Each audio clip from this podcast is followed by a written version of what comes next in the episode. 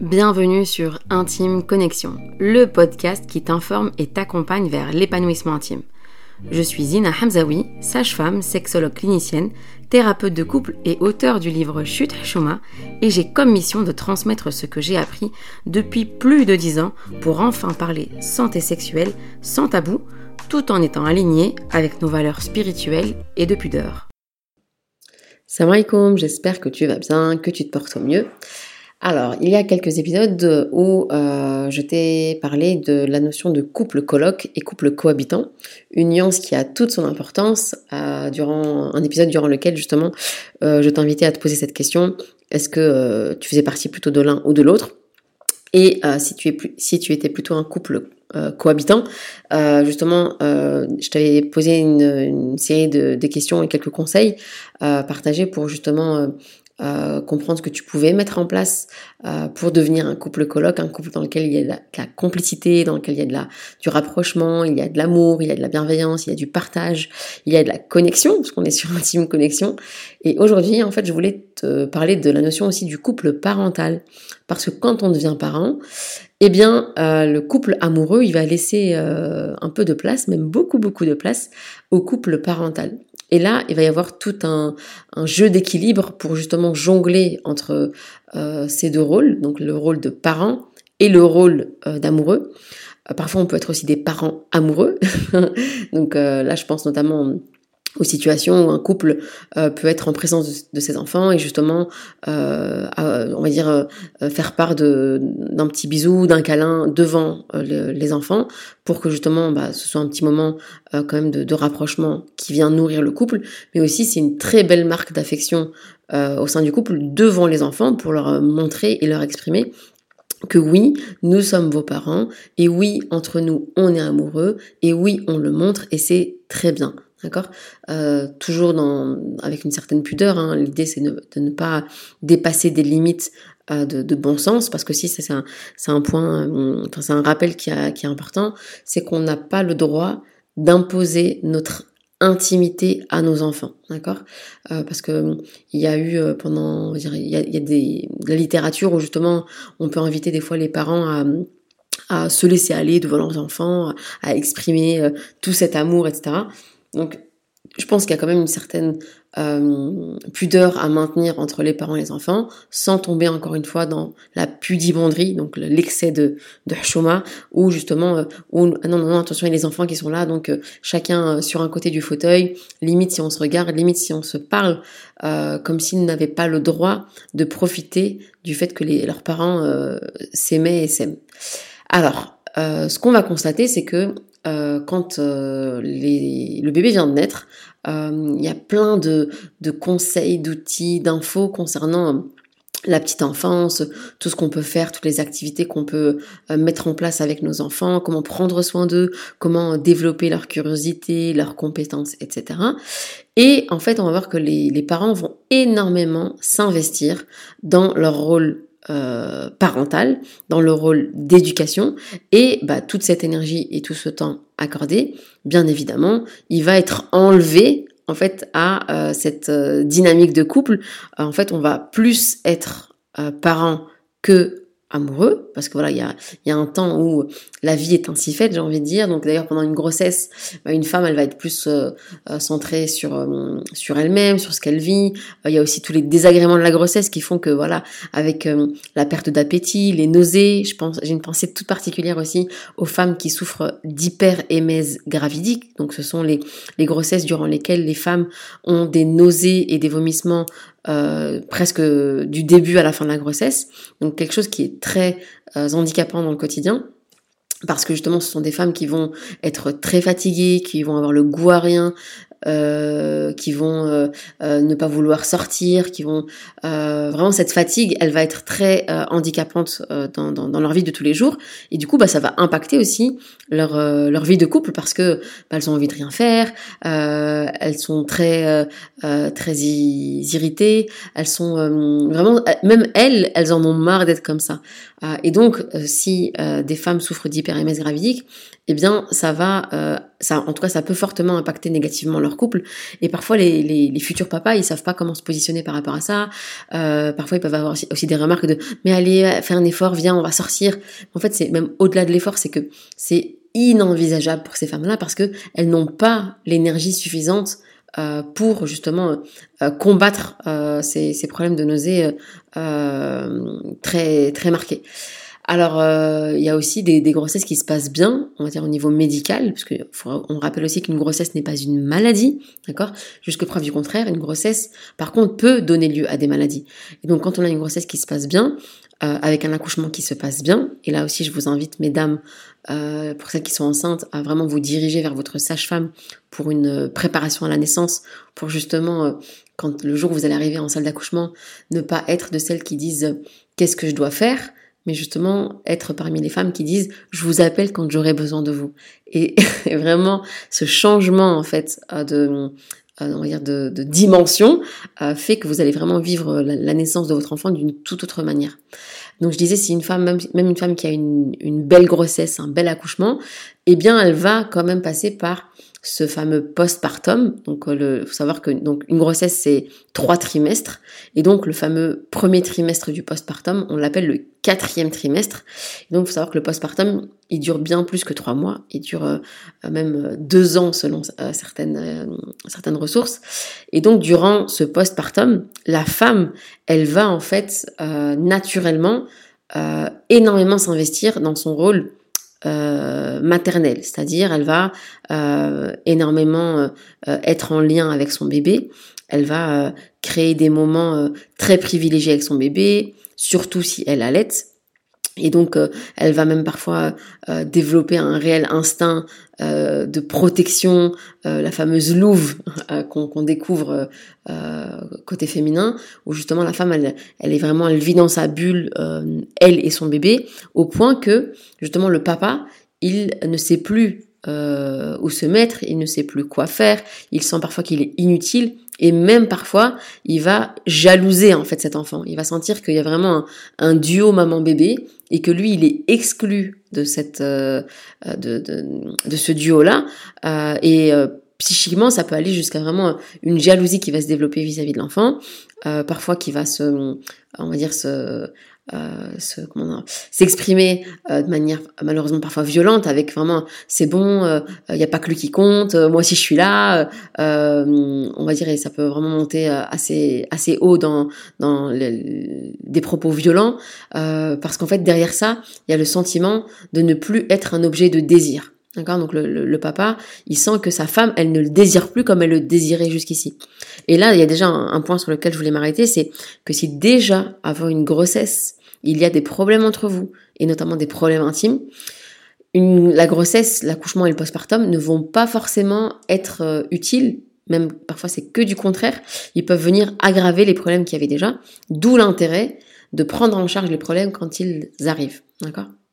Alors, il y a aussi cette durant le postpartum, il y a ce changement hormonal euh, qui va traverser la femme. Donc, il faut savoir que euh, elle va avoir des vagues de d'ocytocine et de prolactine euh, qui vont qui vont on va dire la submerger.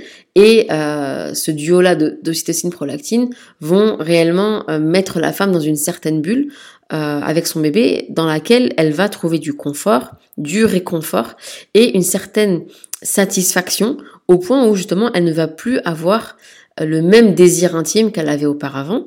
Euh, et donc parfois enfin ce, ce, que, ce que je vois en tout cas euh, en accompagnement, c'est-à-dire que les papas, ils n'arrivent pas à comprendre pourquoi la femme n'a plus de désir intime. Dire oui, c'est vrai, elle est fatiguée, mais voilà, la dernière fois, je lui ai proposé de, de qu'une babysitter vienne ou même que qu'elle laisse euh, euh, notre enfant chez sa sœur ou chez sa cousine ou chez sa maman, et puis que nous on aille, euh, on va dire pour une soirée qu'on reste à la maison tout seul ou qu'on aille louer un, un spa. Il y a des hommes qui vont quand même trouver des, des stratégies euh, pour essayer justement de faire sortir leurs femmes de cette euh, de ce fonctionnement là où elles sont exclusivement mamans mais euh, pour euh, ces femmes là parfois c'est plus fort qu'elles c'est-à-dire qu'elles sentent dans leur corps dans leur trip qu'elles ont besoin en fait de cette connexion avec leur bébé et qu'elles ne sont pas du tout branchées euh, amour, affection et intimité avec leur conjoint. Euh, et cette, euh, on va dire euh, ce problème-là, ça crée vraiment une incompréhension chez l'homme qui peut aller, comme je le disais, jusqu'à une, sensation de se sentir délaissé. Donc là aussi, j'ai envie de dire aux hommes, soyez toujours bienveillants, soyez toujours, on va dire, attentionnés quant au bien-être de votre épouse et ça va être votre mission à vous en fait en tant que, en tant qu'époux de toujours maintenir un lien affectif et intime depuis la grossesse jusque dans le postpartum, même si vos enfants grandissent. Euh, c'est-à-dire que l'idéal serait de toujours maintenir ce, lien-là, même s'il n'y a pas de rapport sexuel. D'accord? Ça, c'est un, point d'honneur euh, vraiment que, je voulais développer aujourd'hui. C'est-à-dire qu'il y a beaucoup de couples qui, euh, en fait, leur, vie a basculé, euh, ils sont devenus uniquement un couple parental au détriment de leur couple amoureux. Parce que pour ça, c'est un constat, c'est-à-dire que il y a des couples qui se retrouvent en tête à tête, vraiment tous les deux, uniquement lors des moments sexuels et pas euh, lors du on va dire de, la vie de tous les jours parce qu'il y a toujours un enfant ou deux ou trois ou quatre euh, dans les parages. Et petit à petit euh, si la femme ressent que les seuls moments de considération qu'elle a de la part de son mari, ce sont des moments intimes, eh bien petit à petit, elle, elle peut réellement ne plus avoir envie en fait de cette vie intime parce que elle a l'impression d'exister pour son mari euh, exclusivement dans son rôle sexuel, d'accord? D'où euh, le, fait que je vous disais justement, messieurs, de, euh, de, de, maintenir un lien intime avec, avec vos femmes. Ce lien intime, c'est quoi? C'est vraiment de sortir de la génitalité, donc de sortir du rapport sexuel comme on, on, on, l'explique habituellement, c'est-à-dire de, de toujours avoir un, un regard attendrissant, une main douce qui vient se poser sur une épaule, une caresse dans les cheveux, un petit bisou, un câlin, euh, qui ne veulent pas forcément signifier euh, j'ai envie d'aller plus loin, d'accord? La, femme, dans sa, dans sa nature, euh, et surtout dans, dans, dans, le postpartum, euh, elle va euh, très souvent euh, se, se, contenter euh, et se satisfaire même, parce que se contenter, ça voudrait dire que elle se prive d'autre chose. Non? Vous voyez, le, le, choix des mots, il est important. Elle va tout à fait se satisfaire de ces tout petits là, de, de ces tout petits pardon rapprochements intimes, sans forcément avoir envie d'aller plus loin. D'accord? Et le fait de sentir que son mari va avoir une certaine tendresse vis-à-vis d'elle et qu'il ne l'attend pas au tournant pour lui sauter dessus, eh bien en fait ça évite des tensions. Et j'ai envie même de dire que cette manière de, de, se comporter avec sa femme, ça va même créer du désir chez elle. Elle va, quand une femme découvre que son mari est tendre avec elle, qu'il ne l'utilise pas pour ses besoins sexuels, euh, en fait, elle se sent respectée, elle se sent considérée, elle se sent désirée, elle se sent aimée. Et c'est là, en fait, les ingrédients qui vont venir lui donner envie à elle en tant que femme, du coup, et plus en tant que mère, euh, de euh, venir justement renforcer ce lien intime et pourquoi pas, à un moment donné, de, de, s'impliquer dans, dans, une vie plus sexuelle. Donc euh, ça c'est important de, le comprendre, c'est que ce lien-là, il faut vraiment y faire attention et il faut pas le délaisser. Parce que je vous assure euh, que on est très vite emporté dans la vague du postpartum, c'est-à-dire que je vois vraiment dans, les parmi toutes les femmes que, que, j'accompagne en tant que sage-femme, euh, vraiment, euh, elles vont rentrer dans une routine de voilà, euh, les nuits ont été difficiles, je me suis réveillée pour changer le petit, je l'ai allaité. Alors l'allaitement, pour celles et ceux qui sont pas au courant, c'est c'est quasiment un temps plein non rémunéré, d'accord? C'est-à-dire que si on compte le nombre de, de, de mises au sein, la durée de la mise au sein, on est facilement sur 5-6 heures par jour, donc 5-6 heures sur 24 en train d'allaiter. Euh, c'est hyper prenant en termes de, temps et d'énergie. Euh, et donc le, reste du temps qui reste, bah, c'est du temps où il faut ranger, il faut préparer un repas, il faut euh, compléter des papiers administratifs. Etc. Et là, c'est un, deuxième point que je voulais aborder, c'est le, fait qu'auparavant, nos jadis, nos, nos parents, grands-parents, enfin les générations précédentes, en fait, elles, elles vivaient en tribu, c'est-à-dire que les gens avaient tendance à vivre, euh, on va dire entre, familles, c'est-à-dire qu'une femme quand elle accouchait, euh, soit elle allait chez sa mère, soit elle allait chez sa belle-mère, ou, ou, la mère et la belle-mère venaient chez elle. Il y avait les tantes, les grands-mères, les cousines, euh, les sœurs, etc. Il y avait toujours du monde avec elle. Ce qui fait que cette femme-là qui venait d'accoucher, euh, durant au moins 40 jours, donc les fameux 40 jours de, de, de la nefsa, donc de la, la femme qui vient d'accoucher.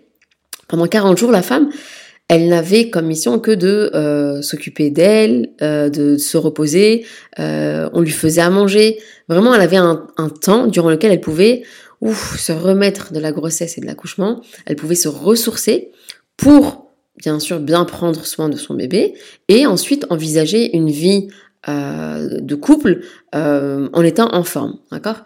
Aujourd'hui, on se retrouve avec des femmes dès leur sortie de la maternité qui sont euh, limite déjà au Ikea en train de faire des courses parce qu'il manquait un truc pour la chambre de bébé et que papa n'a pas forcément pris ses jours de congé paternité parce que voilà il peut pas parce que c'est pas avantageux parce que non il préfère garder ces jours-là pour plus tard quand ils partiront en vacances.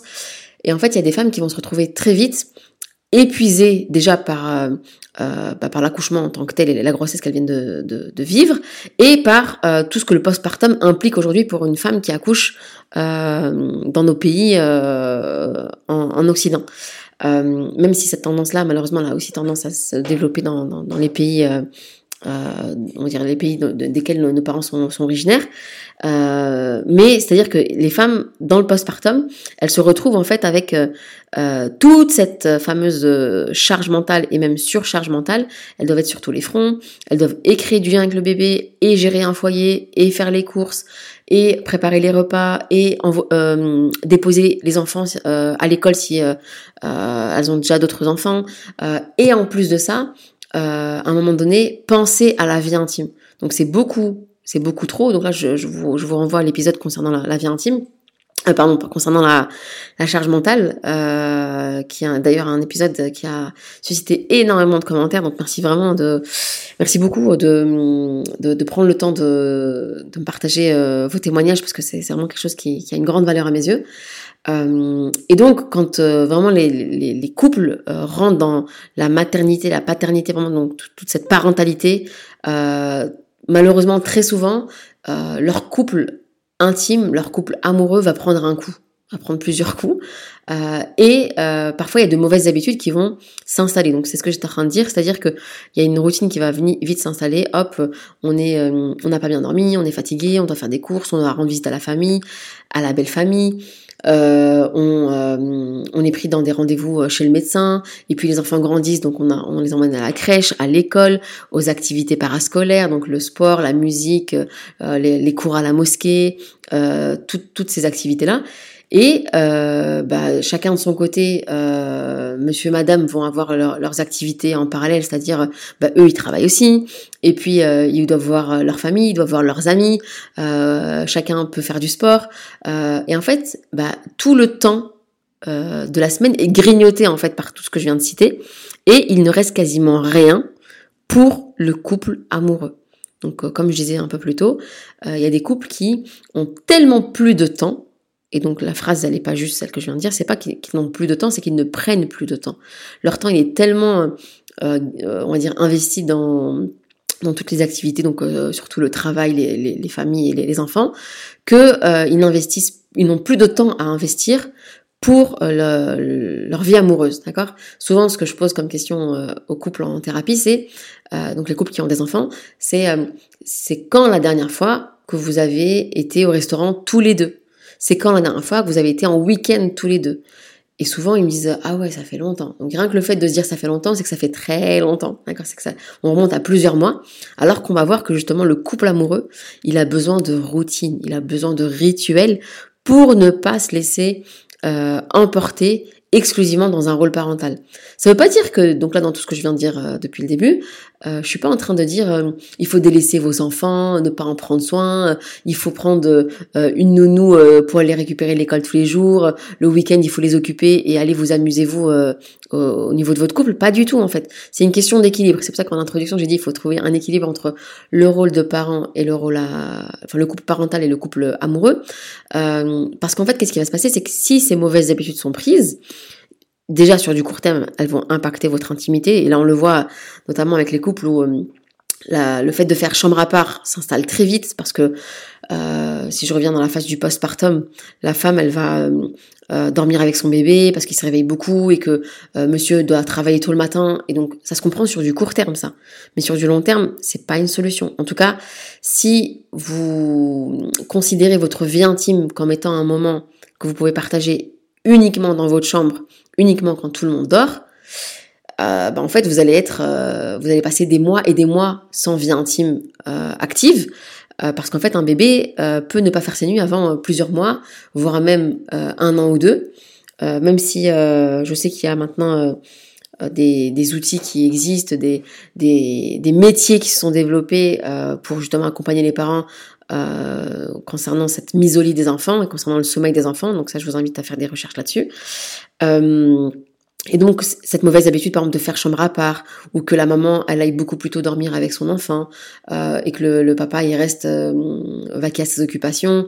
Euh, alors, s'il reste, par exemple, pour euh, ranger la cuisine, préparer les, les, les sandwichs des enfants pour le lendemain, préparer les vêtements des enfants pour le lendemain, etc., ça va contribuer à la décharge mentale de la femme, et ça va lui permettre justement de, euh, bah de, de, se reposer plus et de, de sentir que son mari, euh, il prend soin d'elle aussi de cette manière et qu'il prend soin du foyer, et donc ça va créer de l'admiration.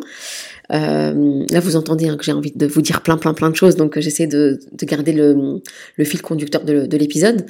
Euh, et donc, je disais, quand euh, un couple commence à, à, à, installer ses mauvaises habitudes en postpartum et qu'il n'y a pas de, de sonnette d'alarme qui est tirée, en fait, ces mauvaises habitudes, elles peuvent durer très longtemps. D'accord? Moi, je rencontre des couples qui, par exemple, ça fait 10 ans euh, qu'ils n'ont plus pris le temps de déjeuner ensemble calmement. Ils n'ont plus pris le temps le soir de euh, prier euh, dans le calme tous les deux et puis de euh, se poser pour discuter. Ah non, non, non, Zina, hein. depuis qu'on a les enfants, tu sais, c'est compliqué, on les met au lit, déjà on bataille pour les mettre au lit, et puis il y en a toujours un qui débarque en disant je dois faire pipi, je dois boire de l'eau, et puis bah moi je reprends mon PC, lui, mon mari reprend son PC, et puis finalement, voilà, chacun est occupé, sans compter aussi les couples qui me disent on a une télé dans la chambre, D'accord? Euh, Et là, bah, en fait, euh, le, on va dire la, charge du quotidien fait que vous êtes tellement épuisé que vous vous retrouvez en soirée en train de... Voilà, chacun face à un écran et vous vous endormissez en fait devant un écran et il n'y a plus de place, il n'y a plus de temps euh, on va dire, investi pour prendre soin de euh, cette relation de couple, pour prendre soin euh, de cette, de ce lien en fait qui vous, qui vous unit, et vous n'existez qu'à travers votre rôle parental. Et quand on va prendre du, on va du recul et qu'on va même voir, qu'on va, avoir une vision sur du long terme, on va voir qu'il y a des couples qui ne tiennent que parce qu'ils sont parents. Et ça, on, en connaît beaucoup. Hein. Donc là, je, parle vraiment en tant que thérapeute de couple. Euh, des, gens qui me disent, moi, je reste juste parce qu'il y a les enfants. Euh, mais déjà, ce, ce, cette manière de fonctionner, euh, elle est, elle est, on va dire, elle est délétère pour, euh, pour le, on va dire, pour les, les, deux époux. Euh, parce que là, je vous invite à revenir sur dans l'épisode concernant la santé sexuelle, donc les bienfaits de la vie intime euh, pour l'homme et pour la femme, qui sont, qui sont nombreux. Et aussi, euh, si vous restez que pour les enfants, il faut comprendre que vos enfants ont capté que ça n'allait pas entre vous.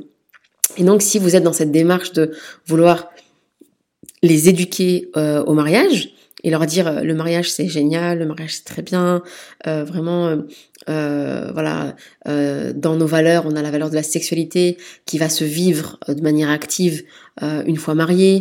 Si vous dites tout ça, mais le fameux fais ce que je dis, mais pas ce que je fais, euh, vos enfants, qu'ils soient très jeunes enfants, adolescents ou même jeunes adultes, ils vont se dire mais qu'est-ce que tu me racontes en fait? T'es en train de me dire attends le mariage, le mariage c'est magnifique, mais toi en fait tu fais tout le contraire. Tu restes marié mais t'es en train de souffrir. Et donc ça va vraiment être quelque chose que vous allez leur léguer de, de très lourd, de très négatif et qui va avoir des conséquences dans leur future euh, relation, euh, dans leur future envie de se marier ou non. Donc euh, ça aussi, il faut comprendre qu'en tant qu'adulte, on est aussi responsable dans ce qu'on va euh, transmettre comme vision du mariage à notre descendance. et ça, c'est quelque chose aussi qui est redouté de la part des, époux. il y a cette fameuse notion du, syndrome du nid vide que, que les parents peuvent vivre une fois que leurs enfants quittent le, le, foyer, donc une fois qu'ils deviennent adultes ou jeunes adultes, par exemple s'il y a des enfants qui partent en, euh, étudier à l'étranger ou qui partent prendre un studio dans une autre ville parce que voilà pour euh, pour euh, étudier ou pour travailler ou le jour où leurs enfants euh, partent pour se marier parce que justement ils, ces, ces, ces parents-là n'existaient qu'en tant que parents en fait au sein du foyer. Leur la, la, la, on va dire la, la dimension du couple s'est perdue depuis bien longtemps, ça fait pas mal d'années que le couple n'existe plus. Ça fait bien longtemps que le couple ne s'est plus retrouvé pour euh, discuter à deux, euh, on va dire comment est-ce qu'on va, comment va, notre couple. Euh, D'ailleurs, par exemple, euh, il y a une, le prophète sallam, donc le prophète Mohammed sallam, il avait euh, une très belle image qu'il utilisait avec son épouse Aïcha, qui était le fameux nœud. D'accord? Ils avaient symbolisé leur amour comme un, une corde qui, qui avait un nœud, et de temps à autre, euh, Aïcha, elle demandait au prophète sallam comment est le nœud. Euh, en d'autres termes, euh, comment euh, comment va notre amour? Et le, et le prophète sallam de lui répondre, le nœud le nœud est bien serré, d'accord?